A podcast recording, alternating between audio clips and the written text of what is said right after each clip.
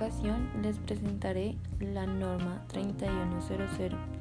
la cual tiene como objetivo definir los procedimientos y las condiciones de inscripciones de los prestadores de servicios de salud y habilitación de servicios de salud. Las condiciones de habilitación de esta norma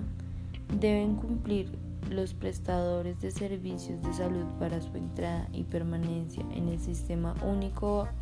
de Habilitación de Sistemas Obligatorio de Garantía de Calidad y la Atención de Salud son, primero, la capacidad técnico-administrativa, la cual es el conjunto de requisitos establecidos por el Ministerio de Protección Social para la administración y el sistema de información de dicha entidad así como el cumplimiento en actividades de mercadeo, información y educación al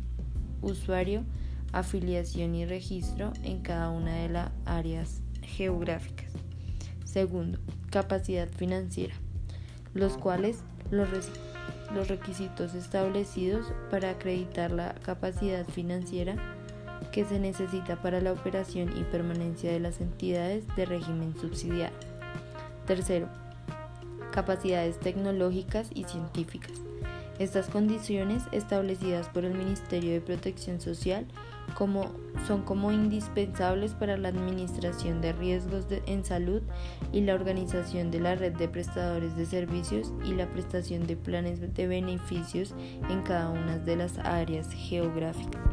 Otro punto a escuchar son los estándares de habilitación,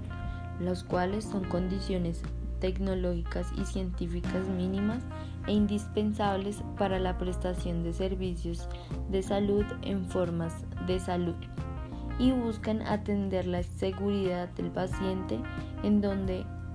los estándares deben ser efectivos, ya que su incumplimiento atentan contra la vida y la salud de, los, de las personas. El primer estándar de habilitación es el estándar de talento humano en las cuales son condiciones de talento humano requeridas para la prestación de estos servicios de salud. El segundo son los estándares de infraestructura, en las cuales son las condiciones mínimas e indispensables de las áreas y ambientes de las edificaciones y su mantenimiento para prestar el servicio con un mínimo de riesgo posible. El tercero es la el estándar de dotación en los cuales son las condiciones indispensables que garantizan los equipos biomédicos necesarios y su mantenimiento.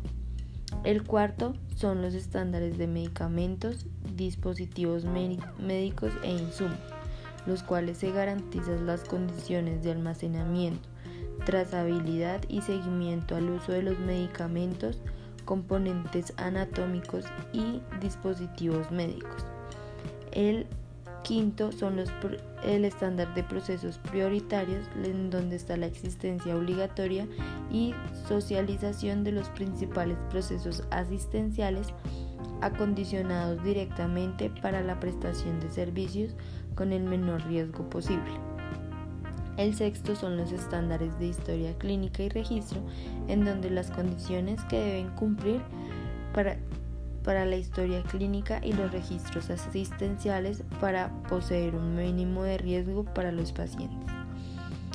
El séptimo son los estándares de interdependencia en donde se definen a los servicios de salud y de apoyo, los cuales son indispensables para prestar de forma oportuna y segura los servicios de salud requeridos.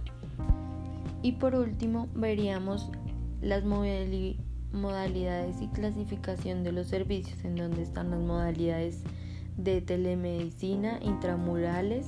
y extramurales.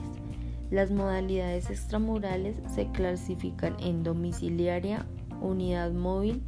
y la terrestre y acuática.